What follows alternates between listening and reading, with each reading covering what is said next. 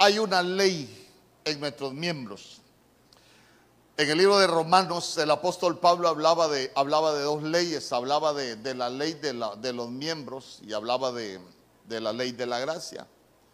Pero cuando hablaba de la ley de los miembros, él decía que esa ley lo llevaba a hacer lo que él no quería.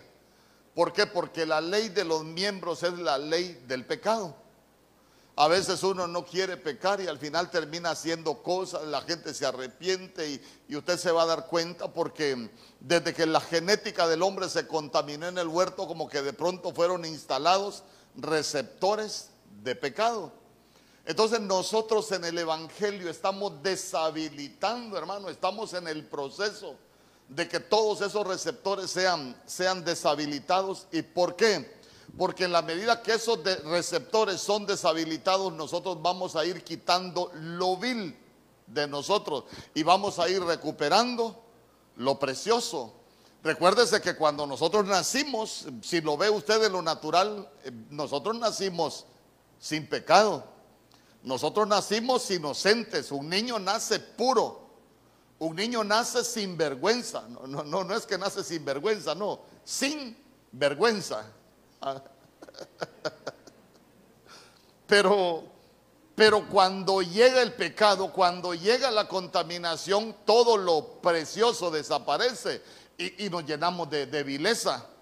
Entonces vea usted que de pronto nosotros necesitamos recuperar lo precioso. Yo no sé, pero, pero, pero usted se da cuenta que a veces uno tiene pensamientos que no son tan buenos. A veces uno tiene pensamientos y, que son malos. E, entonces yo comencé hablando acerca de eso y, y, yo le he titulado al tema Recuperando lo precioso.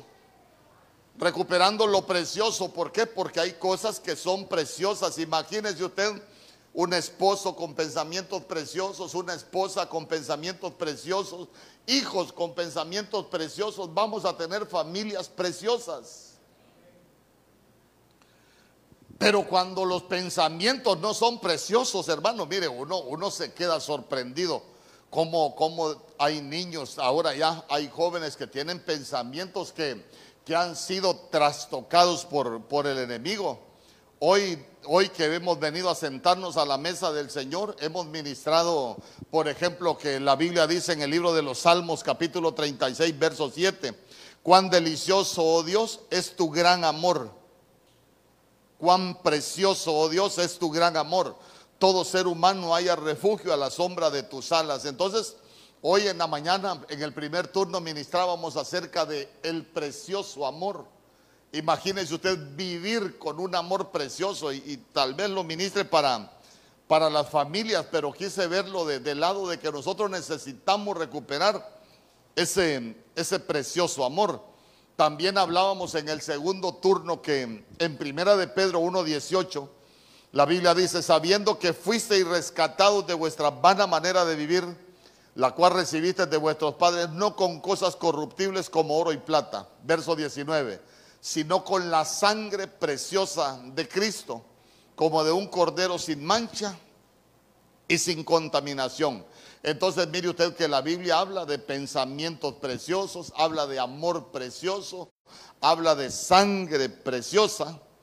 Y yo quiero que, me acompañe al libro de los Salmos capítulo 36, verso 7. Libro de los Salmos capítulo 36, verso 7.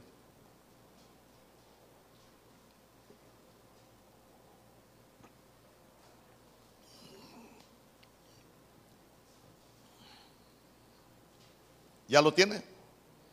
Bueno, por lo menos léalo conmigo. Dice la escritura. Cuán preciosa, oh Dios, es tu misericordia. Ya conmigo, cuán preciosa, oh Dios, es tu misericordia. Por eso los hijos de los hombres se amparan bajo la sombra de tus alas. Entonces hoy, esta tarde, con la ayuda del Señor, vamos a hablar acerca de recuperar esa preciosa misericordia. Porque nosotros necesitamos recuperar esa, esa preciosa misericordia. Sabe que hay pasajes que, que nosotros necesitamos verlos con buenos ojos. Por ejemplo, la Biblia dice en el Salmo 23 que el bien y la misericordia nos seguirán todos los días de nuestra vida. El bien y la misericordia me seguirán todos, te seguirán todos los días de tu vida. Ah, pero, pero, pero, pero hay cosas que pasan en el caminar del cristiano. ¿Por qué? Porque en el libro de Proverbios la Biblia dice, el que encubre su pecado no prosperará, mas el que los confiesa y se aparta alcanzará misericordia. Entonces ya se dio cuenta que ahí tenemos dos posturas diferentes. ¿Por qué? Porque en el orden de Dios dice que el bien y la misericordia te seguirán todos los días de tu vida. Nos van a seguir todos los días de nuestra vida. Nos van a seguir. Pero ya se dio cuenta que cuando hay pecado, la misericordia se nos pasa. Entonces ya no nos sigue la misericordia. ¿Por qué? Porque la Biblia dice, escuche bien, el que encubre su pecado no prosperará, mas el que los confiesa y se aparta alcanzará. Entonces quiere decir que ahora la misericordia ya no nos viene siguiendo. Quiere decir que ahora nosotros tenemos que hacer un plus para poderla alcanzar. Se nos pasó.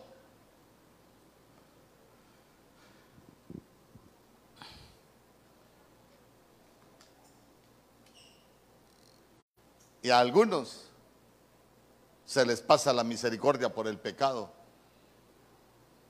Pero, pero guardes esto en su corazón, porque hoy vamos a hablar de esa preciosa misericordia. Lamentaciones capítulo 3, verso 21. Le recomiendo que se lea el libro de lamentaciones y así como usted lo escucha, es un lamento ese libro eh, el pueblo ahí se está lamentando de todo lo que le pasó, hermano, y lo que le pasó no es bueno. Cuando usted lee el libro de lamentaciones se va a dar cuenta, hermano, así como le escucha, lamentaciones es un lamento. Usted se va a dar cuenta que el pueblo tuvo problemas, el pueblo tuvo dificultades, qué es lo que no les pasó. Pero al final, al final, mire, mire lo que dice. Esto recapacitaré en mi corazón, por lo tanto esperaré. Verso 22. Por la misericordia de Jehová no hemos sido consumidos porque nunca decayeron sus misericordias. Verso 23. Nuevas son cada mañana. Diga conmigo, nuevas son cada mañana. Grande es tu fidelidad.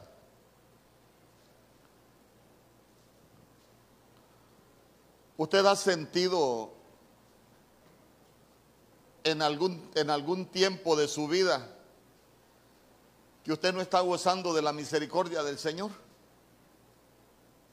¿Se ha dado cuenta que a veces le suceden cosas en la vida a uno que uno se siente como que, como que Dios no está con uno. De pronto suceden cosas, hermano, que mire, cuando, cuando usted lee ese libro de, de lamentaciones se va a dar cuenta que la vida de ese pueblo estaba cautivo, era una queja, era una queja. Hermano, ¿por qué? Porque le sucedieron tantas cosas, es así como, como cuando a uno le pasan cosas que, te sucede algo malo, después de esa situación vas saliendo y te sucede algo más, vas ni bien te has levantado y te vuelve a suceder algo. E, entonces ellos vivían, así como se llama el libro, en un lamento permanente. Pero al final ellos comienzan a recapacitar y nosotros necesitamos recapacitar. Eh, ¿Sabe por qué? Porque por la misericordia de Jehová nosotros no hemos sido consumidos. Y vea usted que nunca, nunca, dice la Biblia, decayeron sus misericordias. Y que son nuevas cada mañana. Nosotros tenemos que levantarnos eh, con esa mentalidad. Tus misericordias son nuevas cada mañana. Por eso es que nosotros necesitamos, mire, necesitamos recuperar eh, eh, la preciosa misericordia, hermano, porque eso, eso sabe que muchas veces va a traer consuelo a nuestras vidas. Recuperar la preciosa misericordia muchas veces va a traer esperanza a nuestras vidas. Y al final nos vamos a dar cuenta de que, de que Dios no tiene despropósito en todo lo que permite. ¿Sabe qué? Que todo es parte de un plan para nuestras vidas. En segunda de Samuel capítulo 24, verso 14.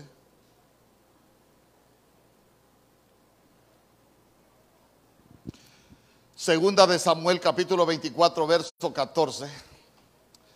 Entonces David dijo a Gad, en grande angustia estoy, caigamos ahora en la mano de Jehová porque, sus misericordias son muchas, mas no caiga yo en manos de los hombres. Sabe que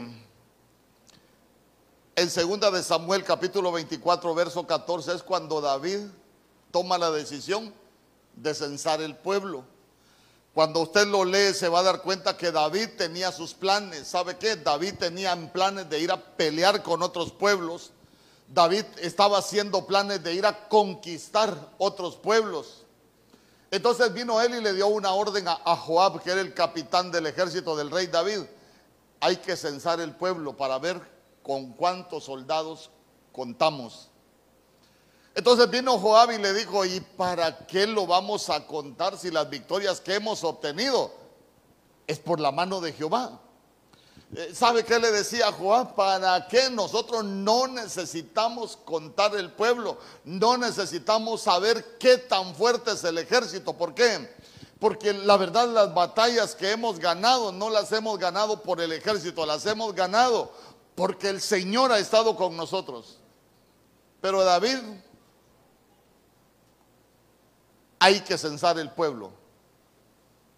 Entonces cuando, cuando usted lee Primera de Crónicas capítulo, capítulo 21, se va a dar cuenta que la Biblia dice que Satanás tentó a David para que hiciera el censo. Mire, hay momentos que uno debe de tener cuidado a que no lo vaya a tentar el enemigo. Entonces, como él fue tentado por Satanás, mire, al final censó el pueblo, hizo como, como David quiso. Y ahí es donde, donde llega Gad, hermano, y Gad llegó con una propuesta de parte del Señor. Le dijo el Señor a Gad, me le vas a ir a, a decir a David que le mando tres propuestas, que agarre cualquiera. La primera, ¿quieres que te vengan siete años de hambre en tu tierra? O que huyas tres meses delante de tus enemigos y que ellos te persigan. Y la tercera propuesta fue, o que tres días haya peste en la tierra. Piensa ahora y mira qué responderé al que me ha enviado. Pero David es una, es una gran escuela para nosotros. ¿Por qué? Porque David dijo, hambre, no. Que me persigan los enemigos, tampoco. ¿Y sabe qué dijo David? Yo no quiero sufrir en manos de mis enemigos. Mejor me pongo en las manos de Jehová. Creo que hasta para orar, escuche bien, hasta para pedirle al Señor, nosotros deberíamos de ponernos en las manos de Él. Señor, yo aquí estoy en tus manos. Haz de acuerdo al plan que tienes para mi vida. ¿Sabe por qué? Porque David nos enseña, no, yo mejor me voy a poner en las manos del Señor. ¿Saben por qué? Porque sus misericordias son muchas. Sus misericordias son muchas y dice él, Dios es un Dios clemente y saben que Dios, Dios puede tener misericordia de nosotros.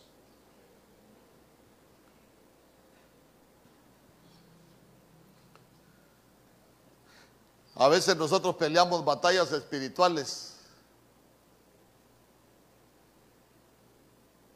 pero se nos olvida ponernos en las manos del Señor. Fíjese que yo hace poco platicaba con alguien, una plática así bien, bien refrescante. Comenzamos a platicar a las doce y media de la noche y terminamos como a las cuatro de la mañana. Pero, pero yo le decía, ¿sabe qué? Las batallas espirituales las están peleando mal. La batalla espiritual no se pelea así. ¿Sabe por qué? Porque a veces nosotros queremos hacer las cosas, pero, pero ya se dio cuenta que hay un momento donde nosotros lo que tenemos que apelar es a la misericordia del Señor. ¿Por qué? Porque son muchas y sabe qué? Son nuevas cada mañana. Por eso es que nosotros necesitamos recuperar e, esa preciosa misericordia para nuestras vidas. Fíjese que nosotros hemos tratado de enseñar algo, porque, porque a veces hemos escuchado hermanos que cuando están orando, Señor, hoy vengo delante de tu presencia para que tú me hagas justicia. Y digo yo, ¿para qué venimos pidiendo justicia? A ver, ¿por qué no deberíamos nosotros de pedir justicia? Porque cuando uno pide justicia es porque uno se cree muy bueno. Porque cuando uno pide justicia es porque uno cree que tiene la razón, pero sabe que dice la Biblia que nuestras obras justas son como trapos de menstruación, dice. Delante del Señor nos sirven. Entonces ahí es donde nosotros necesitamos aprender. Yo, yo, por ejemplo, yo lo que quiero recuperar es la preciosa misericordia de Dios sobre mi vida y sobre mi familia. ¿Sabe por qué? son nuevas cada mañana. Hermano, cada mañana es una oportunidad de que Dios haga con nosotros misericordia.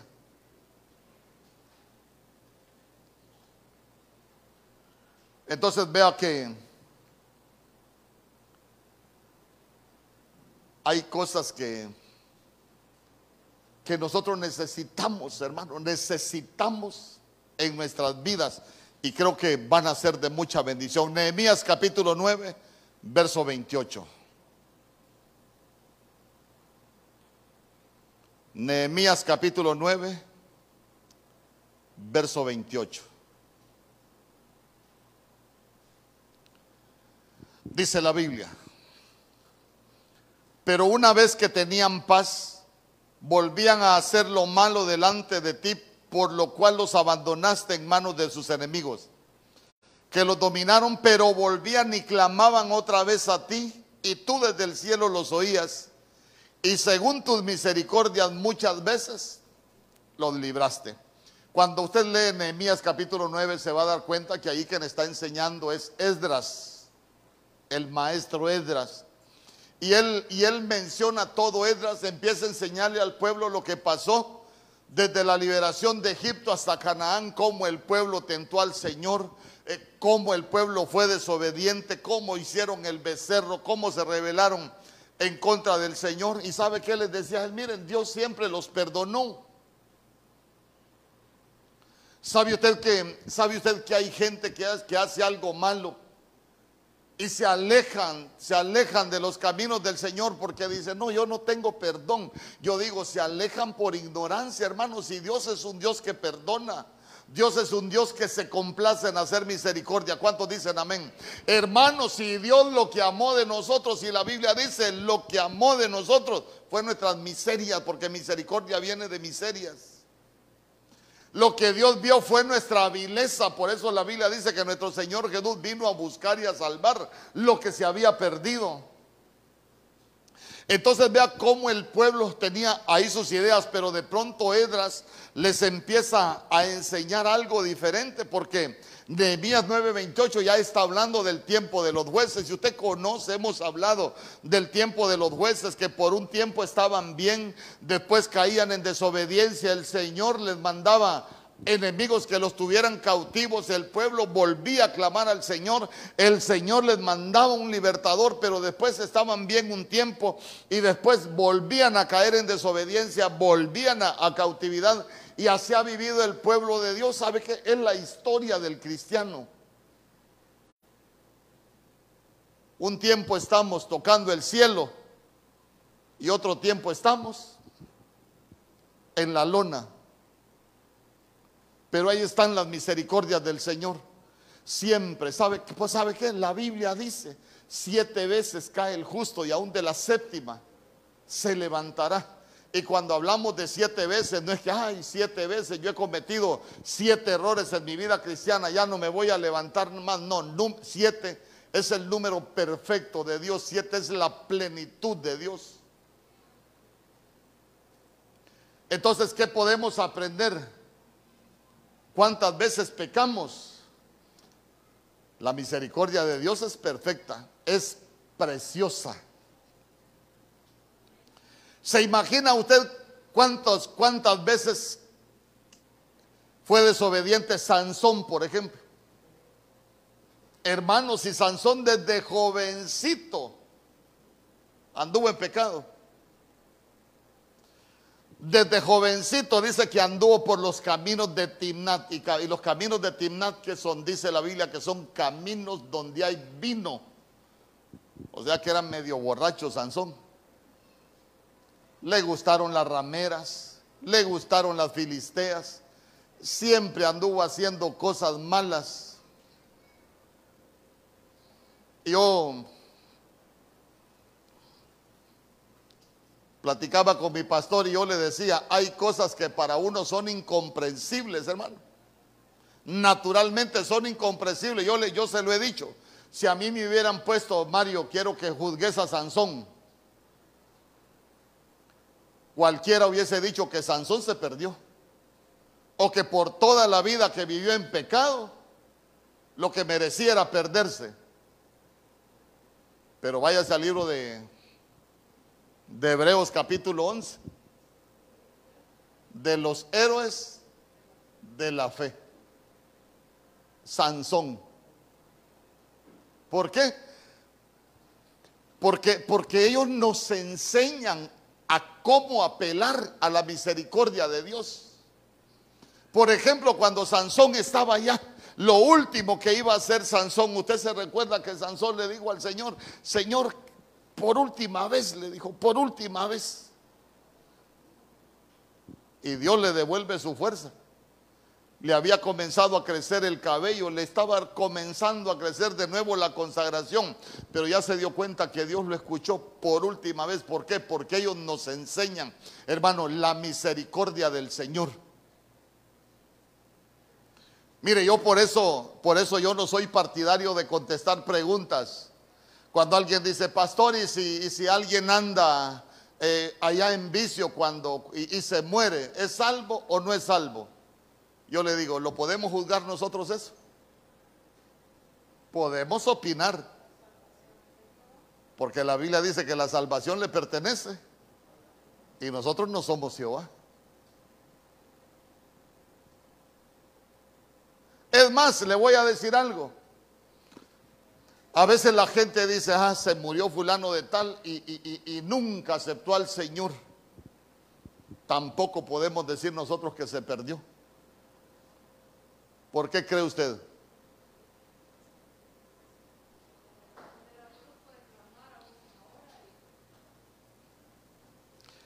Hay algo que nosotros conocemos como, déjeme que me acuerde del nombre correcto. Ay. Ay, ay, ay, ay. Como cuando uno dice, ahí lo tengo en la punta de la lengua. Ay, hermano. El misterio de la agonía. El misterio de la agonía. Nosotros hasta por ese misterio de la agonía no podemos decir quién se pierde y quién se salva. Porque le digo yo, se salvó el ladrón de la cruz y él está en el misterio de la agonía porque de ahí se muere. Acuérdate de mí cuando vengas en tu reino. De cierto, de cierto te digo hoy que tú estarás conmigo en el paraíso. En el misterio de la agonía apeló a la misericordia del Señor y va para el paraíso. ¿Diezmó? No. ¿Ofrendó? No. sirvió, no, fue lleno del Espíritu Santo, no, pero tuvo una revelación en el misterio de la agonía.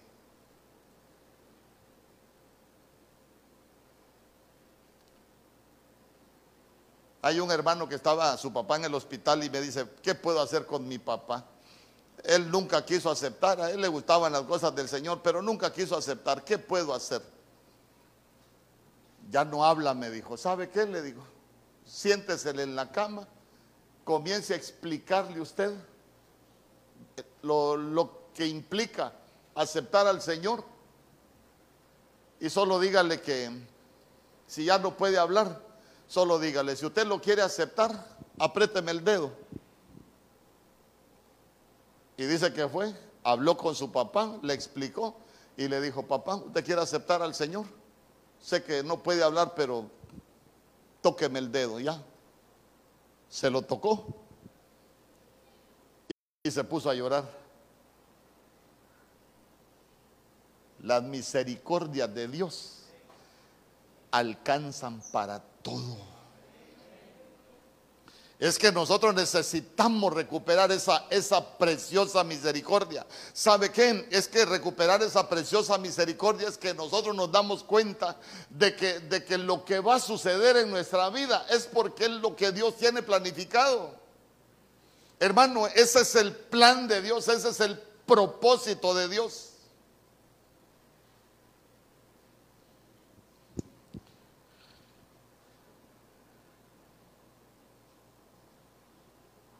Libro de los Salmos capítulo 25, verso 7.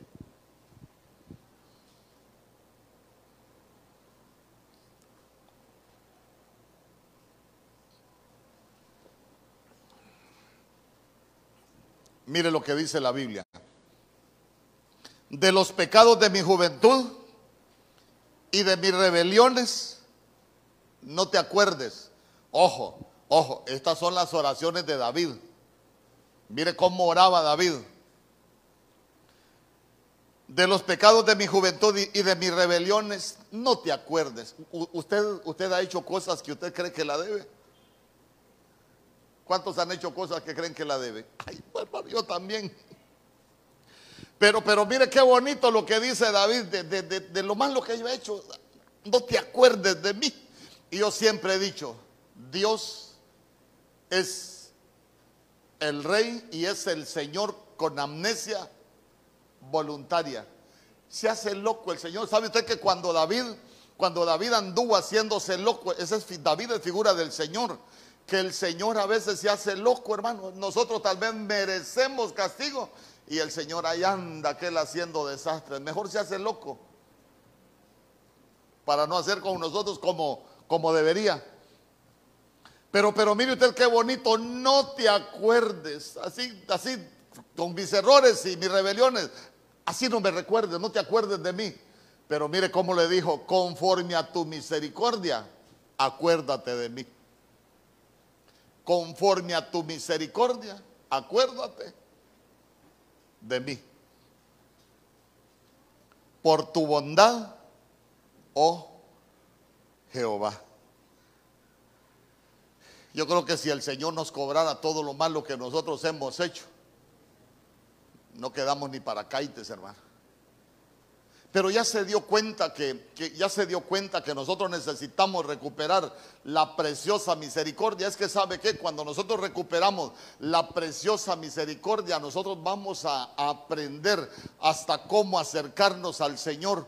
Cuando nosotros recuperamos esa, esa preciosa misericordia, hasta cómo presentarnos delante del Señor, hasta cómo pedirle al Señor, nosotros lo vamos a, lo vamos a aprender. Porque ahí tenemos a David. Yo le pregunto, ¿David hizo cosas malas? Hermano, David hizo cosas no malas, terribles. Le voy a poner un ejemplo de las cosas terribles que hizo David. Eran tiempo que los reyes salían a la guerra, mas David se quedó en el palacio. Su ejército andaba peleando con los hijos de Amnón, de, de Amón y David en el palacio. Salió a la terraza y vio una mujer que se estaba bañando.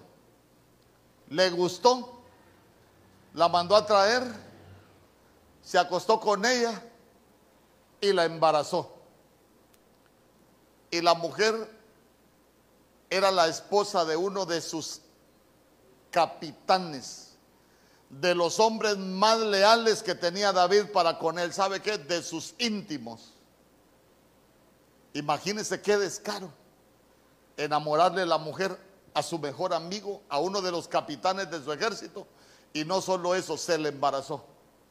Cuando se da cuenta que se la embarazó, empezó, mire, mire los pensamientos de David, por eso necesitamos recuperar eh, los pensamientos preciosos también, porque ¿qué pensamientos tuvo David? Agarró papel y escribió una carta para Joab, que era el comandante del ejército. ¿Y qué puso en ese papel? Al portador de esta carta me lo vas a poner en el frente de la batalla y cuando arrecie me lo van a abandonar. Cabal, imagínese ahí va aquel, ay, qué bonito, el rey me escogió como mensajero, ay, qué bonito que el rey me haya dado una comisión diferente. Y lo que llevaba ahí era su sentencia de muerte. Prácticamente mandó a matar a su mejor amigo.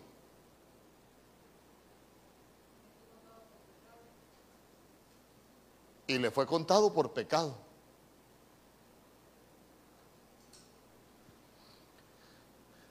Pero, pero vea usted, pero vea usted cómo nos enseña David. De los pecados de mi juventud y de mis rebeliones, no te acuerdes. Como quien dice, Señor, de que yo mandé a matar a Urias Eteo, no te acuerdes. Señor, cómo, cómo lo traicioné, cómo fui ingrato con, con, mi mejor amigo, de eso no te acuerdes. Mejor, mejor conforme a tu misericordia, acuérdate de mí. Él sabía que la debía, hermano. Él sabía que la debía. Por eso es que nosotros, mire, necesitamos, la gente se llena de temor. No, nosotros no necesitamos llenarnos de temor. Nosotros lo que necesitamos es recuperar esa, esa preciosa misericordia. Hermano, porque Dios nos puede perdonar. ¿Qué es lo que Dios no puede hacer?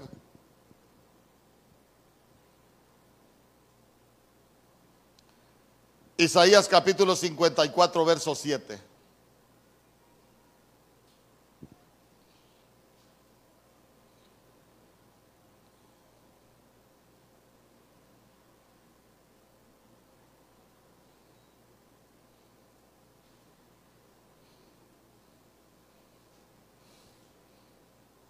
Hoy que estamos en la, ahí en la intercesión, vamos a recuperar la preciosa misericordia para pedirle al Señor por los que están enfermos.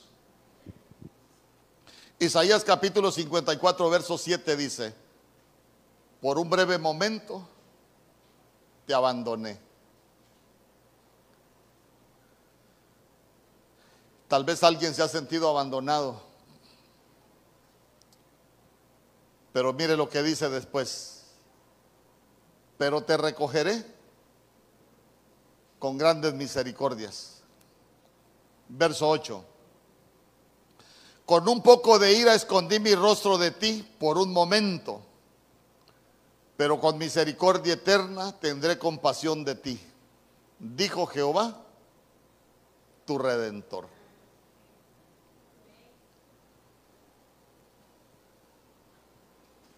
A veces hay tiempos difíciles donde uno uno se siente abandonado. ¿Y sabe qué es lo más tremendo? ¿Usted se recuerda de alguien que se sintió abandonado? Hasta nuestro Señor Jesús se sintió abandonado. Padre mío, Padre mío, ¿por qué me has abandonado? Y vea usted, por un momento te abandoné pero te recogeré con grandes misericordias. Diga conmigo, me va a recoger con grandes misericordias. Y, mire usted que el Señor habla que estabas enojado porque en el verso 8 dice, con un poco de ira escondí mi rostro de ti por un momento. Pero con misericordia eterna tendré compasión de ti. A veces el Señor se enoja y vea usted que hasta en sus momentos de ira dice que el Señor esconde su rostro. Esconder el rostro es que uno ora, pero el Señor no le escucha.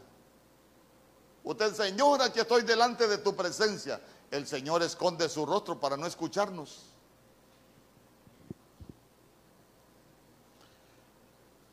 Pero con misericordia eterna tendré compasión de ti.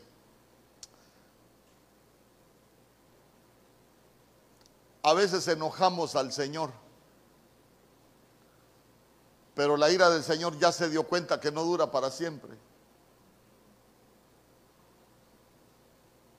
Tal vez te has sentido abandonado, pero ya te diste cuenta que el Señor te va a recoger con grandes misericordias, que el Señor siempre ha tenido un propósito con lo que ha permitido en tu vida.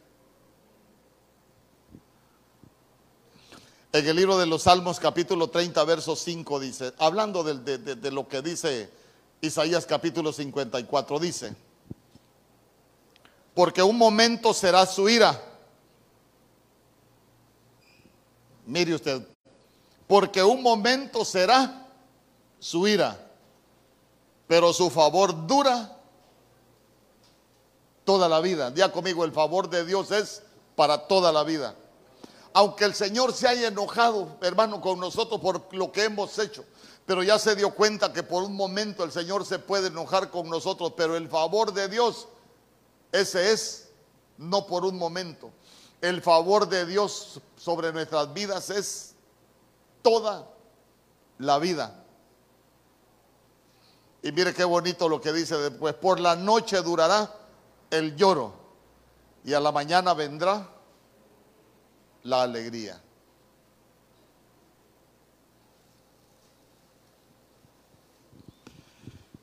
Ay, hermano, quisiera platicar algunas cosas con usted, pero no, no quiero ir más allá. En segunda de Corintios capítulo 4 verso 16, hablando de lo mismo, solo, este solo se lo voy a leer para que usted vea de que el Señor por un momento será de ira, pero que su favor dura toda la vida. Mire lo que dice. Segunda de Corintios 4:16. Por tanto, no desmayamos antes, aunque esté nuestro hombre exterior, se va desgastando el interior, no obstante, se renueva de día en día.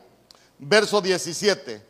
Porque esta leve tribulación momentánea produce en nosotros un cada vez más excelente y eterno peso de gloria. ¿Sabe usted que las tribulaciones en Dios a veces solo sirven para que nosotros nos volvamos a Él? ¿Sabe usted que el, enojo que Dios tiene muchas veces para con su pueblo, solo lo que el Señor quiere es que su pueblo se vuelva a Él? El problema es que a veces como no queremos por las buenas, el Señor nos llama con su enojo.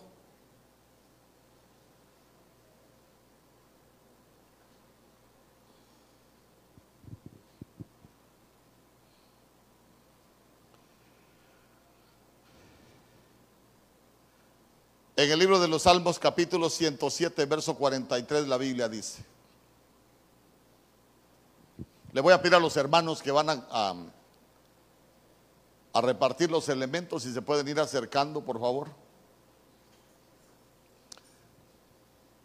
¿Qué verso le dije?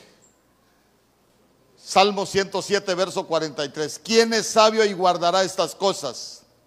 Y entenderá las misericordias de Jehová.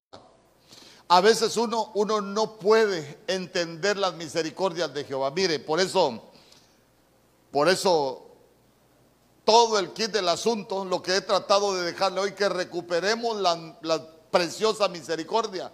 Porque sabe que hay cosas que nosotros no las vamos a poder entender. Las misericordias del Señor es algo que humanamente nosotros no podemos entender.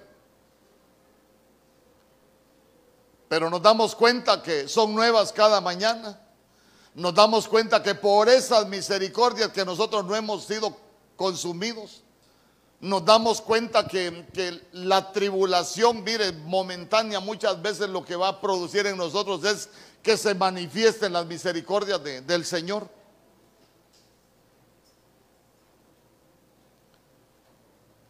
Porque hay cosas que nosotros no podemos entender.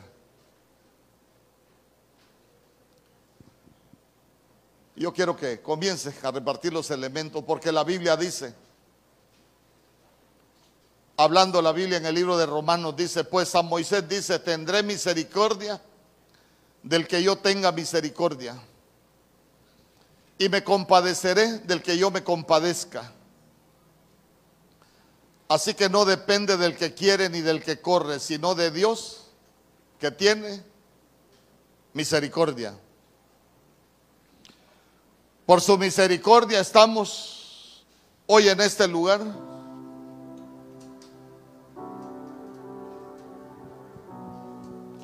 Pero nosotros necesitamos, escuche bien, recuperar esa preciosa misericordia.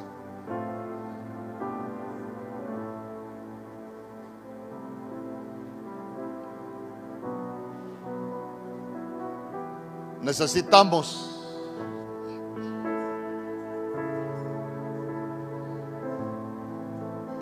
Necesitamos como David entender que sus misericordias son muchas. Necesitamos entender que por la misericordia de Jehová es que no hemos sido consumidos. Mano Luis.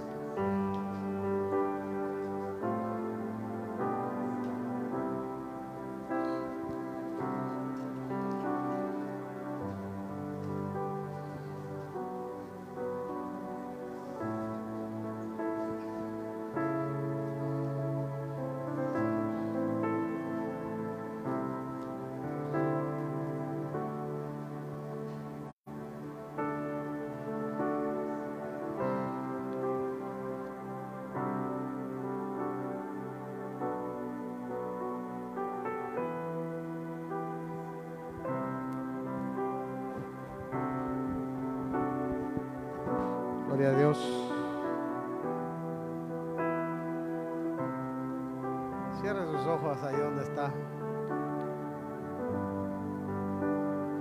La palabra dice que Jesús le dijo a Pedro que había sido pedido por Satanás, el Señor lo reprenda para ser probado como el trigo, para ser zarandeado, y que lo iba a negar tres veces antes de que cantara el gallo.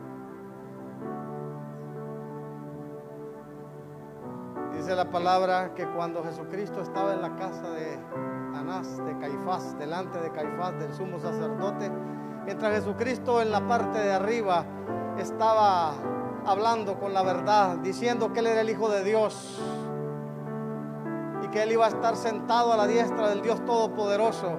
Abajo Pedro dice la palabra, alrededor de un fuego extraño, rodeado de enemigos, estaba negando al Señor Jesucristo. Cuando cantó el gallo y dice la palabra, lloró amargamente. Después de haber maldecido y haber jurado de que no lo conocía Pero se llegó el tiempo que el Señor resucitó, dice, y que a la tercera aparición, ahí en Galilea, como les había mencionado, que ahí se iban a encontrar, ahí cuando estaba pescando, cuando se bajaron inmediatamente, dice la palabra que habían brasas y había un pez, ahí un pez a las brasas, ahí.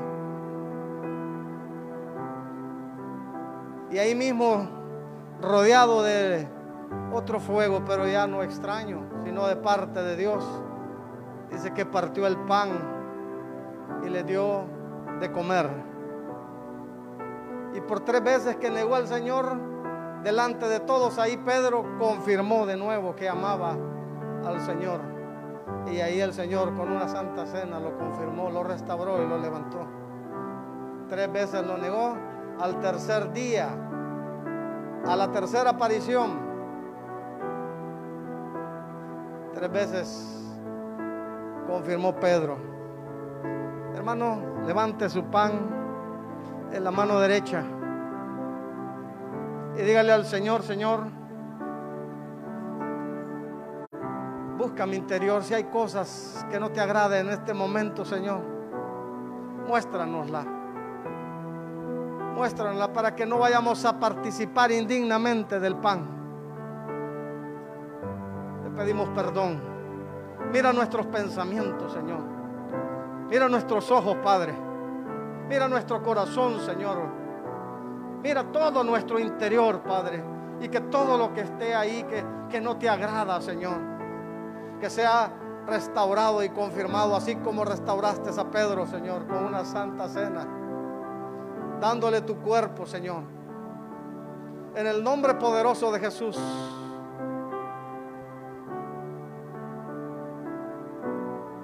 Porque dijo Pablo, así como yo recibí del Señor,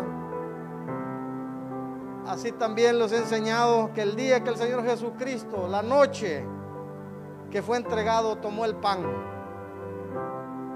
y habiendo dado gracias lo partió y dijo, comed esto en mi cuerpo que por vosotros es partido. Haced esto en memoria de mí. Puede participar del pan.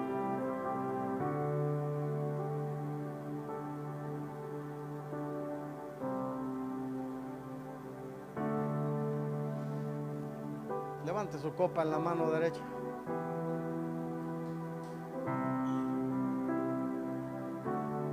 sangre de Cristo, la sangre preciosa de Cristo. Hemos sido enseñados hoy durante todo el día que la sangre preciosa de Cristo tiene un propósito en nuestras vidas.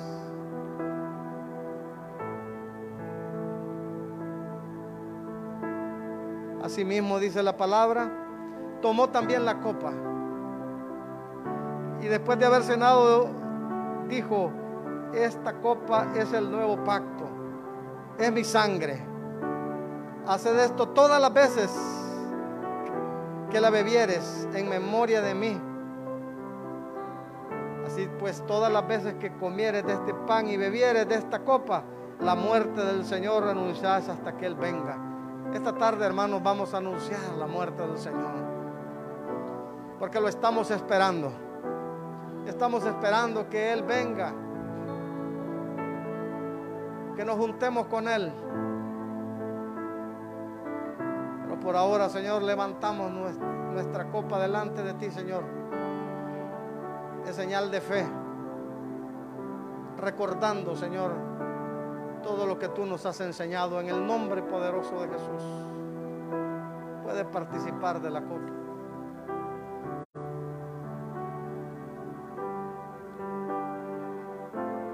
Cierre sus ojos y mientras lo hace, dele gracias a Dios. Hay cosas que el Señor siempre ha querido hacer en su vida. Hay cosas que el Señor siempre ha querido sanar en su vida. Permítale que a través de su cuerpo y de su sangre usted pueda alcanzar esa sanidad espiritual. En el nombre poderoso de Jesús. Amén. Póngase de pie. Tu misericordia vivifica el caído. Tu misericordia, oh Dios, me alcanzó mi vida coronó. Tu misericordia es mejor que la vida. Tu misericordia puso en mí una canción. Tu misericordia vivifica al caído. Tu misericordia, oh Dios, me alcanzó y mi vida coronó. Tu misericordia es mejor que la vida. Tu misericordia puso en mí una canción. Tu misericordia vivifica al caído. Tu misericordia, oh Dios, me alcanzó y mi vida coronó. Gracias te damos por este tiempo. Gracias por tu palabra que tú has enviado en esta tarde. Te pedimos que esta palabra pueda ser cincelada en nuestros corazones, que esa semilla de tu palabra pueda ser sembrada en nuestras vidas y que pueda dar fruto al ciento por uno. Hoy venimos apelando a tu misericordia, anhelando a esa misericordia que es nueva cada mañana, porque sabemos que tus misericordias son grandes para con nosotros. Nosotros no queremos, Señor Jesús, caer en manos de nuestros enemigos. Nosotros hoy venimos apelando tu misericordia porque sabemos que tu corazón se puede conmover hacia nosotros, Señor Jesús. Te pedimos que guardes cada una de las vidas de nuestros hermanos, que siempre seas tú teniendo cuidado de ellos, de sus vidas, de sus familias, de su salud, aún Señor Jesús, de sus bienes, que seas tú teniendo cuidado de cada uno de ellos, que seas tú Señor Jesús dando en sobreabundante manera a cada uno, que nosotros podamos ser un pueblo bendito, un pueblo bendecido por ti, que podamos ser un pueblo prosperado en el nombre poderoso de Jesús, que desde el más pequeño hasta el más grande de esta casa podamos, Señor Jesús, estar guardados en el hueco de tu mano poderosa. Llévanos en paz, llévanos con bendición a cada uno, guarda nuestra entrada y nuestra salida. Gracias te damos, mi Señor. Amén y amén.